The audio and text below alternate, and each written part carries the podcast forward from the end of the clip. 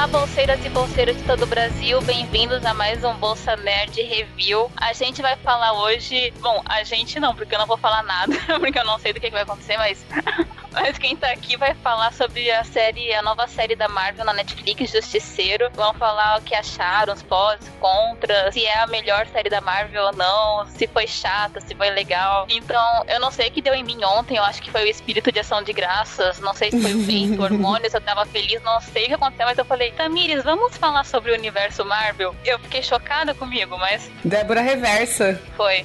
Encaixamos Ai, um. É, a gente encaixou mais um ainda sobre o universo Marvel, toda, toda a expansão dele. Então vamos ver. Vamos aproveitar a Débora Reversa. Calma que não chegou esse ainda. Não, não, você não vai mudar de não. ideia porque agora já está na pauta. Mas enfim, como vocês já perceberam, a Tamir está aqui. Oi, Tamis. Oi, gente, tudo bem? Eu aqui. Ela que vai assumir o podcast, a pauta hoje, porque enfim, ela assistiu a série do Justiceiro. Acho que é o mínimo que alguém pode fazer para poder falar. É, né? É bem importante você ter assistido a série antes de comentar sobre ela, então. Eu tô aqui também com o Jonatas, que já é quase sócio do Bolsa Nerd. Oi, Jonatas. Oi, oi, pessoal, tudo bem? Aí tô também com o Felipe, que também já tá participando aqui de segunda bolsa, segundo bolsa? Acho que é, por aí. Meio, terceiro. Bem-vindo, Felipe. Obrigado. Eu tô morrendo de sono. Vamos lá. É, acontece. Então, eu vou deixar aqui a Tamires começar a falar do podcast, falar. Se eu tiver alguma dúvida, eu pergunto aqui pra vocês. E é isso, é com vocês a review de Justiceiro.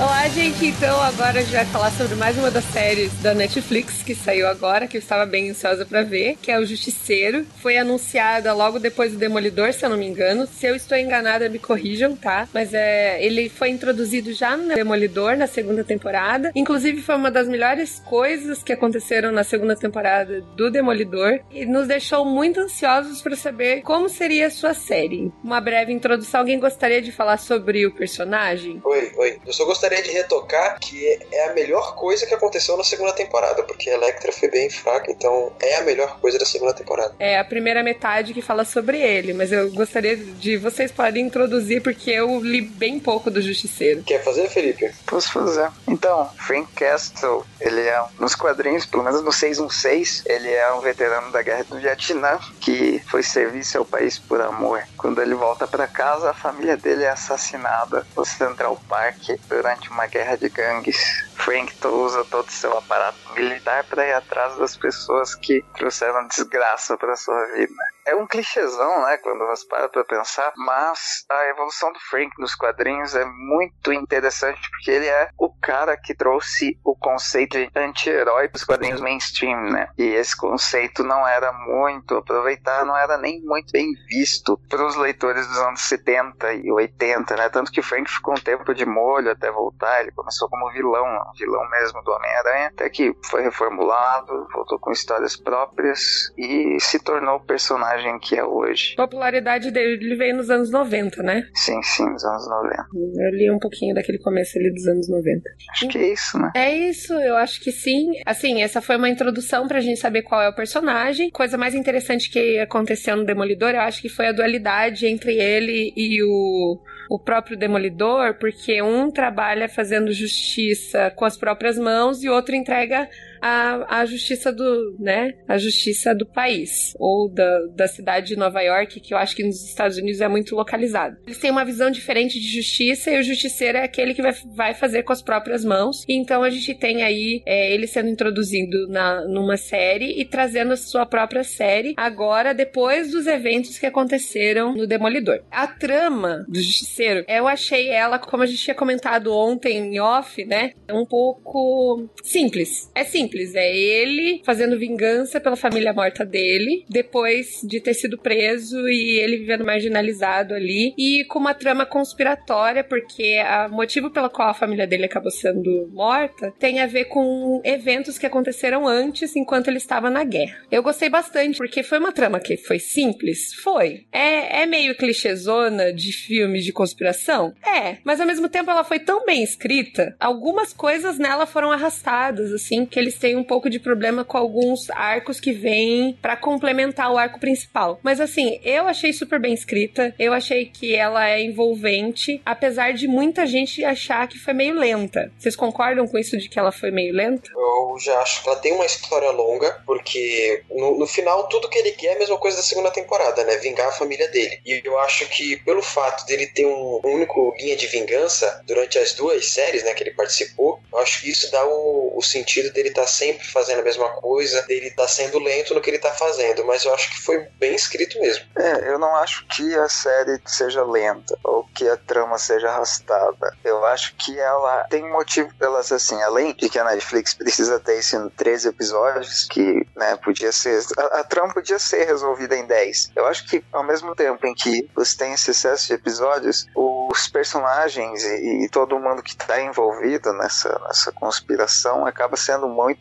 melhor desenvolvido do que seria. Principalmente porque a trama dessa temporada, a trama principal dela, é porque eles precisavam dar um motivo para fazer o Frank lutar. Afinal, que a motivação dele, o próprio escopo, é diferente do que era em Demolidor. Porque em Demolidor, ele começou o trabalho de matar os caras que estavam envolvidos na guerra de gangue lá, que matou a família dele. E daí, na primeira cena, já nas primeiras cenas da série dele, ele termina essa missão. Então, acho uma nova identidade, vai lá e segue. Só que teve a necessidade de explorar mais disso e não continuar, só continuar a trama de Demolidor. E aí entra toda essa trama conspiratória todo esse negócio novo em cima do que já era, reciclando, né? Frank novamente e atrás dos verdadeiros caras que mataram a família dele. Que ele descobre que tem mais além, né? No caso, a descoberta de que vai muito mais além e você tem uma trama, inclusive, de investigação. É, é aquilo que eu tinha comentado, né? Você tem muitos elementos, talvez, de, de narrativas dos anos 80, de filmes que, te, que envolvem guerra e conspiração e tal. Me lembrou muito o Atirador, que ele volta, ele acaba se envolvendo em uma trama conspiratória e que sempre vai ter alguém ali para auxiliá-lo, para correr atrás dele, para descobrir que na verdade não foi ele quem fez tudo, ele é só um, um mero peãozinho na mão de alguém maior. Então, eu acho que assim, um, dos maiores feitos que essa série fez, para mim, Tamires, pessoalmente, foi resgatar essa nostalgia que existe, sabe? De você assistir mais daquilo que você sempre assistiu e sempre te motivou, sabe? Assistir é, filmes de tiro, de pancadaria, exatamente porque você tem uma trama conspiratória por trás que precisa ser resolvida e que, que te carrega para você descobrir cada uma das pistas que ela vai deixando junto com os protagonistas da série. Então, para mim, tem esse mérito. Até porque é o, é o público-alvo, né? Esse pessoal que gosta desses filmes antigos de do Adolf Schwarzenegger, Sylvester Stallone, Comando para Matar. É a galera que gosta, eles, eles fazem, né? Eu sou público, né? Eu me identifiquei.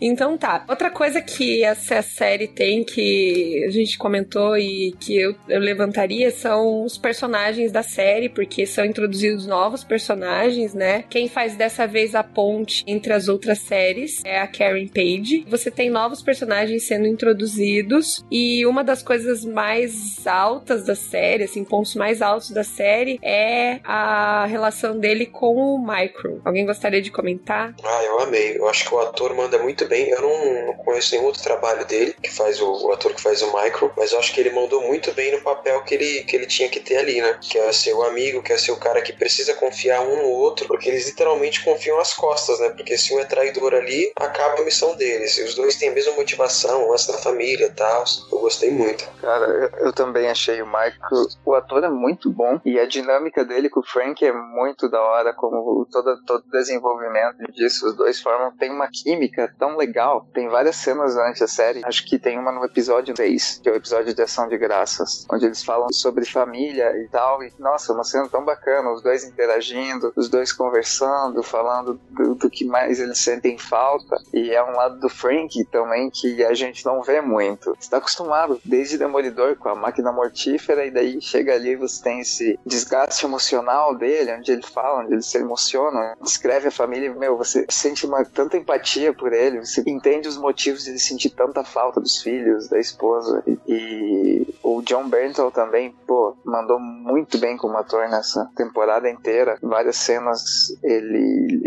consegue. tá tendo uma crise de pânico por um cara com sangue nos olhos, pronto para matar e, e tá chorando logo em seguida. É meu, fantástico. Eu não, não, não, imaginava que ele tinha esse potencial. Olha, eu também fiquei bem surpresa, na verdade. É porque o Justiceiro, você olha ele como um, uma máquina de matar de verdade, como você tinha falado, né? Quando você para pra pensar no tanto de desgaste emocional que ele tem, ele só se revela com esse novo amigo que ele acabou fazendo, né? Ele, ele ganha uma carga emocional muito forte nessa série. Uma coisa que eu não esperava. Eu esperava pancadaria, tiro e tudo mais que, que já é esperado pro Justiceiro, mas essa carga emocional que a série trouxe, eu acho que foi essencial e fundamental para estruturar o personagem na série. Então é necessário, às vezes, você ter esse personagem que você revela o, o que fundamenta o, o personagem principal, né? O protagonista. O que fundamenta ele não é só a vingança, mas sim a falta que ele sente da família dele, de como ele não valorizou a família dele enquanto estava com ele, como ele valoriza agora pela ausência deles, né? E pela brutalidade com que eles foram assassinados. Então, eu acho que fica aí como um dos pontos mais altos de verdade da série do Justiceiro. E eu também gostei da participação da Carrie Page. Eu gostei bastante. Eu acho que ela também faz esse, um pouquinho dessa parte do psicológico dele, sendo a ponte de informação dele e é aquela pessoa que realmente se importa com, com o Justiceiro, com o Frank. Eu não sei, eu quero ver mais dela. É,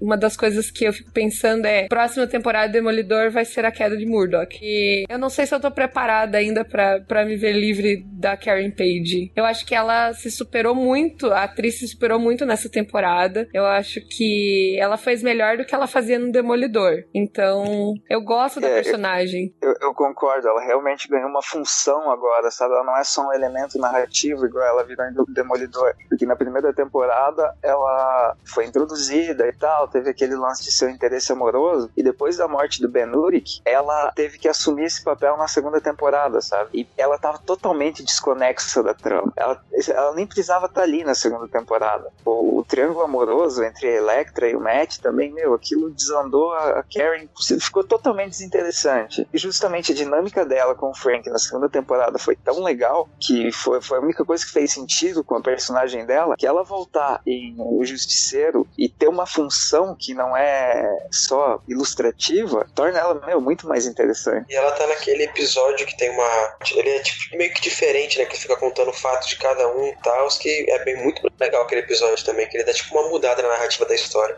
é o episódio 10 do ataque ao é. deputado lá que é contra os de armas, né? Que é o desarmamentista. Isso, que eu tenho o que encerra o arco do Lewis ali, né? Aquele ex-militar é. traumatizado. Que porra, que arco, né? Arco. Meu, aquele garoto, ele, Puta ele ator, tem futuro, viu? Porque eu gostei muito dele, aquele, toda aquela situação, o drama dele com o pai e os conflitos dele, ele conseguiu passar muito bem, cara. Netflix revelando jovens talentos também, né? Não é só.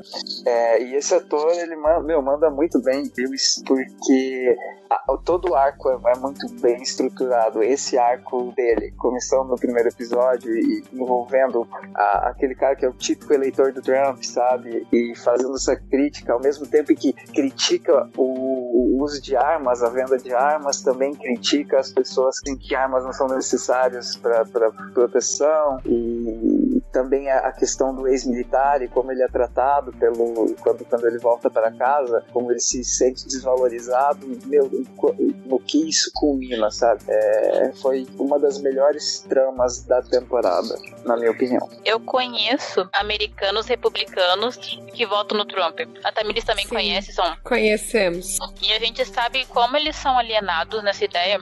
Por isso eu acho interessante você poder abordar isso de que, cara, tá errado, você tá tendo uma ideia hipócrita sobre você, sobre seu país, sobre você mesmo. Ao mesmo lado que você defende uma coisa, isso vai em contrapartida contra aquilo que você acredita também. Tem lá, você defende o terrorismo apenas quando ele é de estrangeiro, mas quando é um americano branco que comete terrorismo, então sabe? Ele é uma então... vítima da sociedade ou alguma coisa assim. Eu acho tão engraçado, porque quando acontece chacina em alguma coisa, ele sempre acha uma desculpa.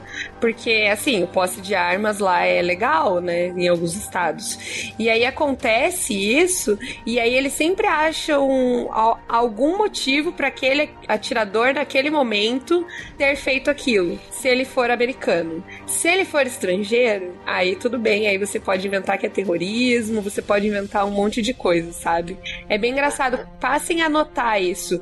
E eu acho que a série também tocou nessa ferida, sabe? Tipo, de falar do porte de armas e, como vocês falaram, é muito legal. Essa crítica que ela montou. E eu acho bacana que ela não, não, não assume um posicionamento sendo a favor ou sendo contra, uhum. sabe? Ela expõe dois lados e você que decida se isso é bom ou é ruim. A conversa que a Karen tem com o deputado, tipo, tem uma frase ali que é sensacional. Toda, toda a construção daquilo. Meu. Esse arco para mim foi o melhor de todos. Uhum. Bem mais interessante que a trama do que a trama principal, inclusive. É você saber escrever, né? Aquela coisa, tipo, você tem uma oportunidade para não só trabalhar um personagem, mas como você trabalhar os personagens secundários que aparecem e que você pode dar um certo destaque e você pode fazer uma crítica, porque afinal de contas ela não é uma, a trama principal. Então as pessoas vão se ligar mais na trama principal e depois vão parar para pensar nessas pequenas tramas que acontecem durante a temporada, a temporada, né? Então eu acho que eles aproveitaram bem esse recurso é, de, de você entender a importância das tramas secundárias também dentro de uma série para você fazer críticas, para você levantar questionamentos. E então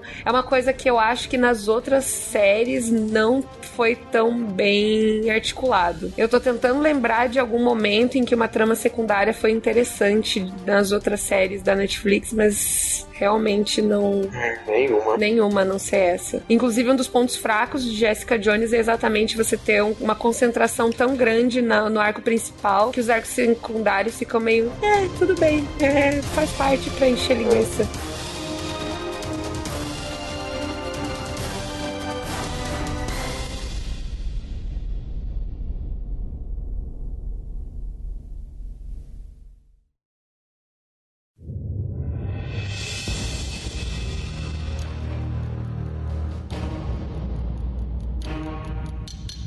E a, é, toda esse a forma como foi explicado esse esse como é como é que se fala esse pós-traumático da guerra foi de um jeito que eu nunca vi, cara. É, assim, a gente já viu vários filmes de guerra, tal, explica como o pessoal fica traumatizado, mas o meio que ele explica, eu nunca vi não, aquele lance de, de deles ser pessoas que deram a vida pelo país, mas andam na rua e ninguém reconhece eles, que eles não podem andar de fada o tempo todo. Aquilo que incomoda eles, tal, que eles são para ser heróis, né? Uhum. Mas medalha não serve de nada na hora que ele tá em casa e não, ninguém reconhece porcaria nenhuma deles. Eu achei isso muito interessante. Nunca, nunca vi ninguém retratar isso. Gostei da representação é, do estresse pós-traumático envolvendo Frank, a, mostrando a ansiedade dele, a depressão dele, quando ele alucina, né? Quando ele tem sonhos, quando ele dorme e sonha que é, sempre revive a morte da família dele de, de maneiras diferentes e aquilo te incomoda, uhum. sabe? E eu acho que tem motivo para te incomodar, é para você. O Justiceiro é uma série que mexe muito com os seus sentimentos. Você vai se pegar em vários momentos virando o olho ou desviando da tela. E quando ela faz essa representação de estresse pós-traumático do Frank, é nesses momentos em que, meu, você se sente mal assistindo, sabe? Você, putz, você se pega pensando em meu. Pra todos, na verdade, tá né? Você sabe? vê aquele grupo lá sendo iludido por, um, por uma proposta de vida melhor, sabe? É interessante porque eu trabalhei isso na conclusão do meu curso, né? Eu trabalhei com trauma de guerra. E é uma parte da representação daquilo mesmo, sabe? Como você se encaixar numa vida que não é mais sua. Você passou uma grande parte da sua vida em uma realidade de horror é, que você nunca racionalizou. E aí, quando você você volta, você consegue racionalizar nesse retorno? Consegue nada. E ainda pro Frank teve um a mais, que a única coisa que segurava ele dentro do mundo que não era da guerra foi massacrado, né? Por um grupo que se beneficiou do, da própria guerra e queria, né, acabar com a vida dele por conta de ele saber demais. Então você começa a parar para pensar, é muito profundo, muito profundo mesmo. E realmente, é, toda vez que você trabalha trabalha com essas questões de trauma de guerra e guerra. Eu tinha um professor que falava, meu, meu orientador falava assim: é um soco no estômago. Então se prepara que você vai levar um soco no estômago agora e se sentir, porque você se sente mal mesmo. Tem vários filmes sobre a Primeira Guerra que são horríveis de ver, que você não consegue. E o Frank revelou um pouquinho disso nesses momentos de estresse pós-traumático ou neurose de guerra, como você queira chamar. Tem vários nomes para isso. Psicose de guerra e, e essa é uma realidade para todos os ex-soldados, né? Desde as, as guerras mais modernas, desde a Primeira, Segunda Guerra, Vietnã. É, acho que Vietnã ainda e Iraque são um pouco piores porque é, você viu muita coisa e muita gente inocente morrer por conta de bombardeios e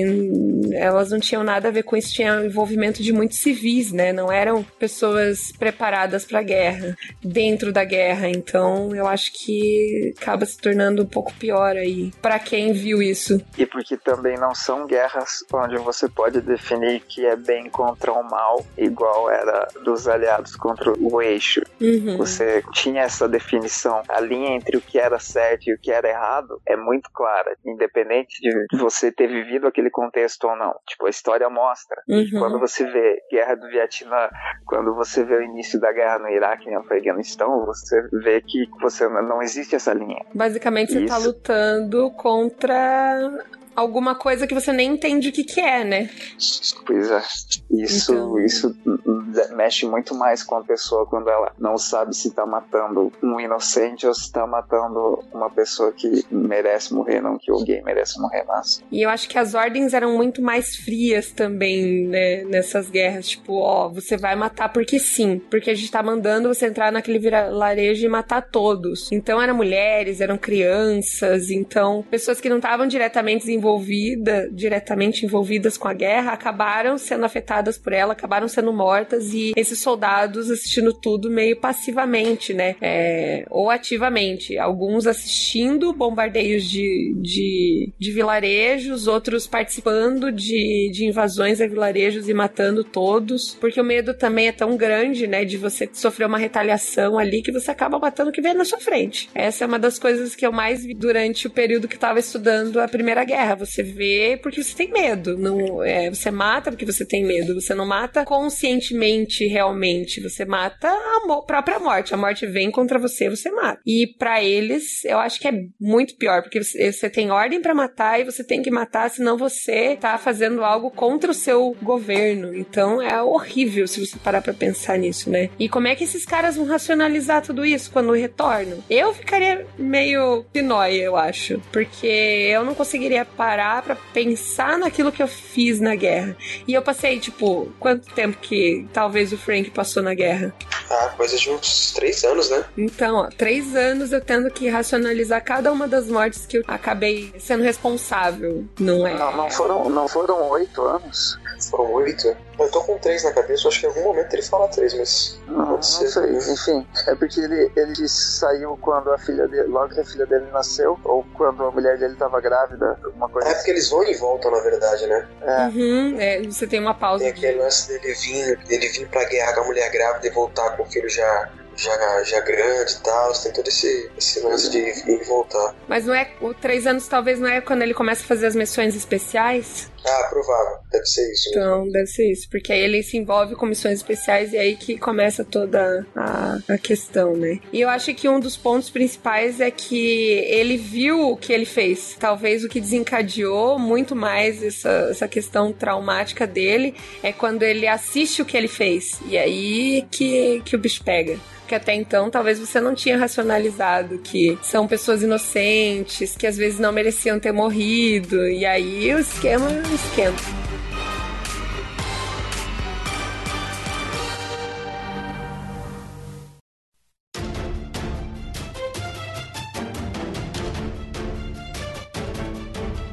Uma das coisas que a gente tinha levantado é quem que fez a, como foi feita a ponte entre o universo Marvel aí no Netflix e talvez no cinema e como ela se encaixa dentro do universo. Então, eu fiquei feliz pra caramba que essa série é praticamente independente. Uhum. Se não fosse pela Karen Page, ela seria independente das outras séries também. Eu acho que isso é o que faz com que ela funcione melhor. É, eu acho muito engraçado como a Marvel conecta tudo e ao mesmo tempo nada tá conectado, sabe? Porque as séries da Netflix elas funcionam muito melhor por si só, quando elas não precisam ficar respondendo a outras séries ou, ou ao próprio universo cinematográfico da Marvel. Tanto que a primeira temporada de Demolidor, a primeira temporada de Jessica Jones e a primeira temporada de Justiceiro, elas não, não, não tentam fazer conexão com nenhuma outra série, ou com os próprios filmes. Eu acho que é por isso que elas funcionam melhor. E com Justiceiro, que se não fosse pela Karen Page seria totalmente independente, acho que isso dá muito mais, muito mais liberdade criativa e explora lados que, que não poderiam ser explorados se você ficasse tentando conectar tudo o tempo todo e mostrar que ei, a gente tá dentro do universo cinematográfico da Marvel. Até porque nem precisa, né? Ele já tinha aparecido antes, então, tipo, a pessoa meio que deduz, ah, a ponte tá com ele ter participado lá do Demolidor e pronto. Na segunda temporada de Demolidor, tem aquele chefão lá, aquele coronel que faz o depoimento de quando o Frank salvou eles do, daquela, daquela, daquele momento que eles estavam encurralados e esse coronel perdeu a mão. Essa missão tem, né? Na série de Justiceiro. Então aí tá, tá feita a ponte. Essa é uma dúvida que, que a nossa Débora, que está aí por aí em algum lugar, fez para saber, mas assim, para mim ficou bem claro. Ah, o Justiceiro apareceu na segunda temporada de Demolidor. Eu não preciso de mais ponte nenhum. Para mim tá tranquilo. Ele pode seguir a trama dele, ele segue a partir do ponto em que terminou Demolidor. E aí ele tem uma trama totalmente nova. E aí quem faz essa ponte foi a Karen Page. E eu agradeço muito que não foi, né? Claire Temple, nossa... eu não aguento mais É, Claire a Temple. Claire Temple, porque, ai, eu já. Primeiro, Demolidor, ela passou. Aí, a partir do momento que ela começa a aparecer esporadicamente nas outras, não vai, não vai. Ela perde todo. que ela tinha um pouco de carisma na primeira temporada de Demolidor. Aí ela perde todo o carisma e parece uma forçação de barra, assim, tipo, põe ela lá no meio. Então, eu fiquei feliz porque quem fez isso foi a Karen Page. Vale lembrar que o detetive também é uma das, das pontes, né? Marrone. Mas é porque funciona na mesma, no, no mesmo lugar, né? Na, na- naquela região do Nova York. É, envolvendo o núcleo da Karen. É, também tem o, O editor dela, né? o editor do jornal lá. Eu gosto dele. Eu também. Eu acho que ele tem um, tem um carisma único, assim, né? Sim. Parece. Eu gostava, na verdade, uma das coisas que talvez vocês disseram que não gostaram, a da Carrie na segunda temporada de Demolidor, eu gostei exatamente a transição, de que ela sai de, do escritório e ela começa a transição pro jornal. Que ele auxilia ela a fazer essa transição pro jornal e ver potencial nela, né, pra ela ser jornalista. Então é uma das coisas que eu gosto na, na temporada. Acho que uma das poucas coisas que salva da segunda parte em diante da temporada de Demolidor, da segunda temporada de Demolidor. Como eu falei, eu tenho simpatia pela personagem, então aí, né, eu me apego um pouco mais à trama dela. Então, Eu queria, eu queria ter o dom de arranjar emprego igual ela, com a ficha suja, sem currículo. E ela sim! virou assistente de advogado. Putz, né, agora é jornalista, ela arranja emprego fácil. Eu também gostaria, mas assim, a gente não pode, porque a gente tem que ter um diploma que fica guardado e não serve pra nada, mas enfim. 呵呵呵呵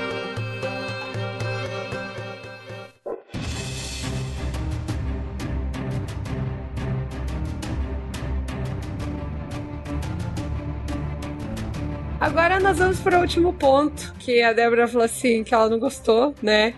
Acontece um, é, acontece um problema, né? É, a Marvel vai criar uma, a Disney vai criar uma plataforma própria, né? E aí, temos a pergunta. O que, que vocês acham que vai ficar o futuro dessa parceria da Marvel e da Netflix? Será que ela permanece? Será que ela deixa de acontecer e a Marvel assume então todas e encabeça todas essas séries? Será que eles finalizam? Pra começar, essas séries só são distribuídas pela Netflix, né? Elas são feitas pelo ABC, mesmo canal de agentes da SHIELD. Só que elas são distribuídas pela Netflix. Eu acho que pelo fato de elas estarem ali, elas vão continuar ali. Tanto Demolidor, que o ano 3 vai ser na Netflix, tá certo? Jessica Jones, o ano 2 também vai ser na Netflix. E só que assim, né? Já faz uma, quase duas semanas, não, uma semana, né? Que o estreou e a gente não teve nada sobre renovação e coisa assim. E a série, apesar das críticas não terem sido lá tão favoráveis, É, no Rotten, acho que ela tá com 65%, mas ainda assim o apelo público é forte em cima dessa série e ainda teve renovação. Pode ser que talvez essas novas temporadas, com exceção de Jessica Jones e Demolidor, vão para esse novo para esse serviço de streaming da Marvel. É, e tanto que as outras séries, todas as séries foram anunciadas mais recentemente, estão indo direto para lá já, né? E tem esse rumor de que de que uma. Putz, eu não lembro o nome da série agora, mas ela ia para pro Hulu também, junto com Fugitivos. E não vai mais. Vai direto desse serviço de streaming da, da Disney. É, uma... é que assim. É... E tanto que o Hulu é da Disney, né? O ABC Sim. também é da Disney. Então, Sim. cara, eu acho que com o tempo eles saem. Mas essas séries que já estão rolando, eu acho que continuam. Eu acho que. Eu já acho que elas não vão, tipo, perdurar tanto assim, igual o Agents of Shield. Porque essas séries, se ela passar da quinta temporada, cara, já começa a ficar desgastante. Agora você tem a queda de Murdoch, que é o ápice do, do, do foco do justiceiro, o ápice dele na merda tal, passando por problema mais difícil da vida dele. Depois disso, tu vai ter. É, o Demolidor, desculpa. Depois disso, você vai ter uhum. o quê? Você não, não, vai ter grandes coisas. Então, acho que essas séries elas ficam mais bonitinhas, com no máximo três temporadas tal, começo, meio e fim. Até porque elas são basicamente filmes, né? Tem uma continuidade grande entre os episódios. Então, não dá pra ser tipo um Game of Thrones que você faça até a oitava temporada, indo pra nona. Eu acho que elas não vão se perdurar tanto, não. É, eu acho também que... acho que elas. Eu também acho que elas vão acabar se finalizando, se encerrando, assim, é, em, talvez a Demolidor em três temporadas, o Justiceiro acho que fique nessa, a Jessica Jones eu não sei o que eles vão fazer pra segunda temporada, então é o que me preocupa um pouco. E eu acho que o Justiceiro ele perdeu muito, porque a galera ainda tá contando sobre o, a Liga da Justiça. É uma das coisas que eu tava conversando, inclusive, com o Diego ontem, quando a gente quando eu falei, né, que a gente ia fazer esse, esse, podcast, ele falou assim: olha, eu acho que o Justiceiro ele foi prejudicado exatamente porque a galera tá tão preocupada em falar da Liga da Justiça que ninguém se preocupou em, em falar muito do Justiceiro, apesar de estar muito boa, sabe? Não des, desmerece a série porque poucas pessoas estão falando dela, né? Então, talvez é por isso que ela ainda não tá muito, muito alta também as avaliações dela. É porque Justiceiro. As discussões envolvendo o justiceiro não são discussões fáceis iguais à Liga da Justiça. Porque, uhum. tipo, né, são tons muito diferentes, abordagens muito diferentes. E tanto que Justiceiro está sendo bastante polêmica em alguns nichos, né? Pelo que eu, eu, eu andei vendo em alguns debates que eu tive. Uhum. E Liga da Justiça não, geralmente,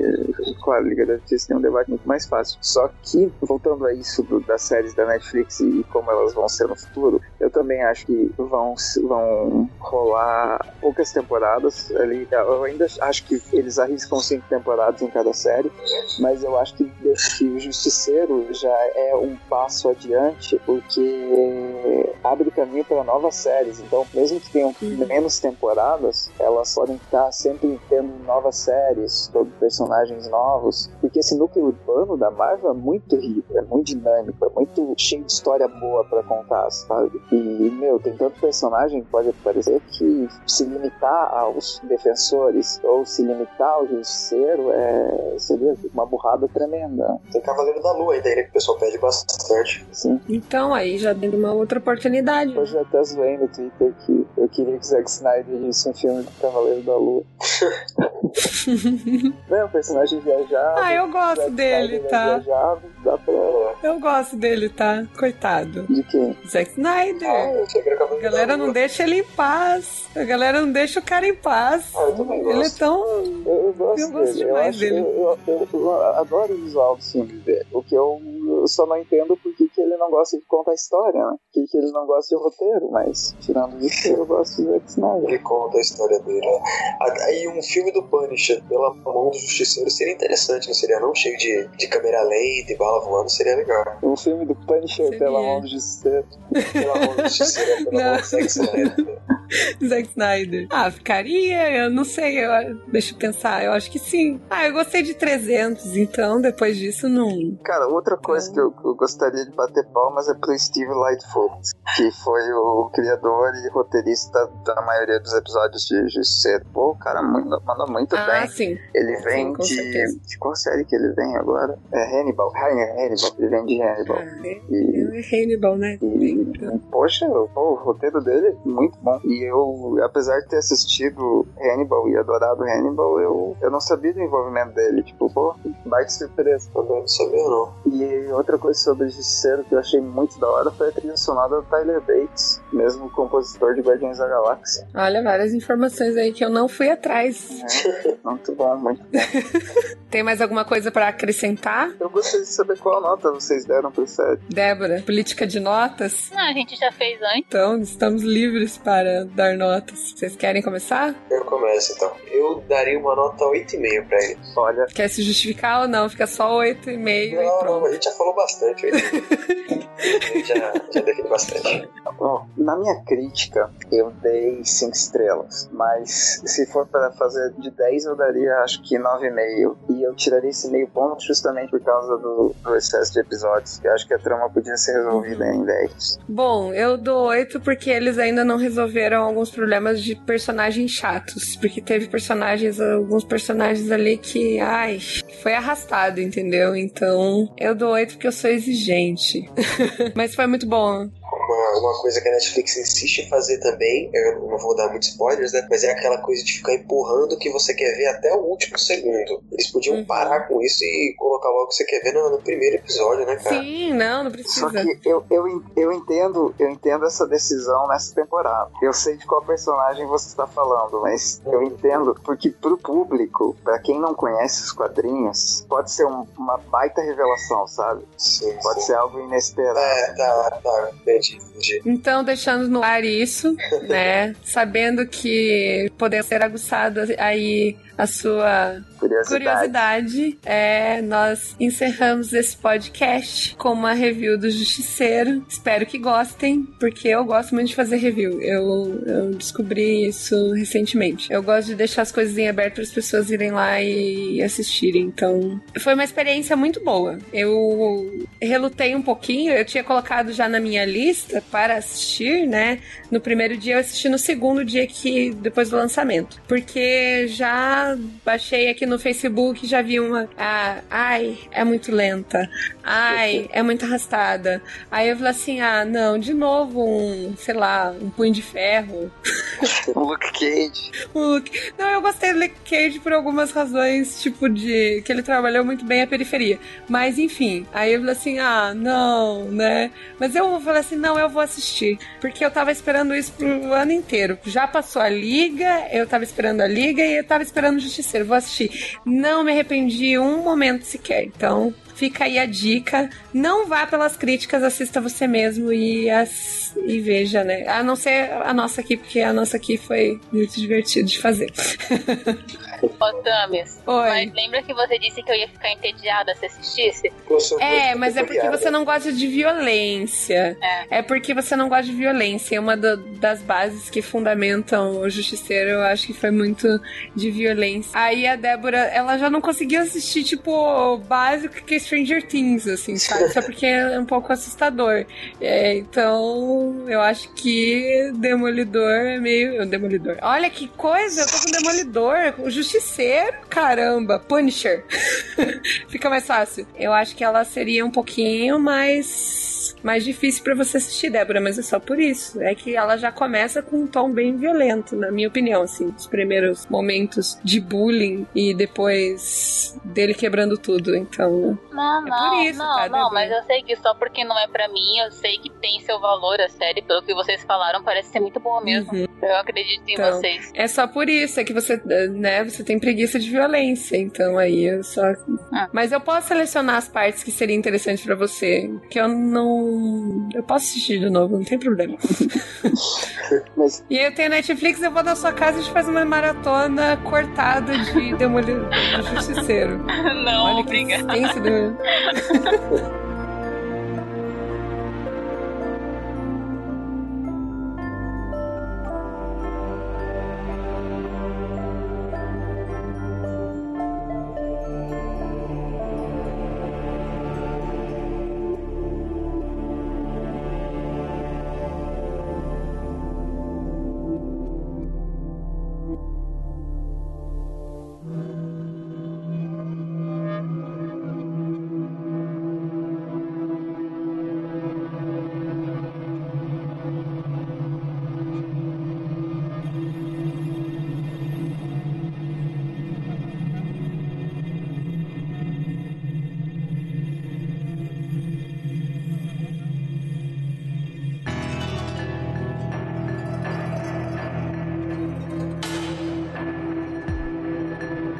do- tá bom, pessoal. Ah, obrigada por vocês que participaram, por vocês que ouviram. Esse podcast, eu fui treinar piano enquanto ele tava acontecendo, mas eu tenho certeza que alguma coisa de boa saiu daqui, se você gostou da série. Então, ah, Se não gostou, também é uma boa oportunidade pra assistir, apesar da Débora não querer fazer uma maratona cortada de. não, é porque não tem graça, né? Mas, enfim. Quem sabe um dia. Ah, não, mas o que eu queria dizer? Obrigada a vocês. Esse foi. Meu, a gente ia falar que é o penúltimo Bolsa Nerd do ano, já tá virando a lenda urbana, porque a gente fala isso toda vez. Todas as Toda vezes, e não é o penúltimo, a gente sempre inventa um pra colocar no meio. Verdade. Mas enfim, mas a gente tá tentando que esse seja o penúltimo do ano. Obrigada a vocês que nos acompanharam até aqui durante esse ano de experiência pra gente. Obrigada pelas dicas, pelo suporte. A gente ainda quer fazer uma review do nosso ano aqui, né, Tamis? Falar do melhor, Sim. do pior, como é que foi pra gente, tanto como pessoas que acompanham a cultura pop, quanto como pessoas e tal. As pautas falhadas, os dias que a gente perdeu, as encruzilhadas que nós nos metemos.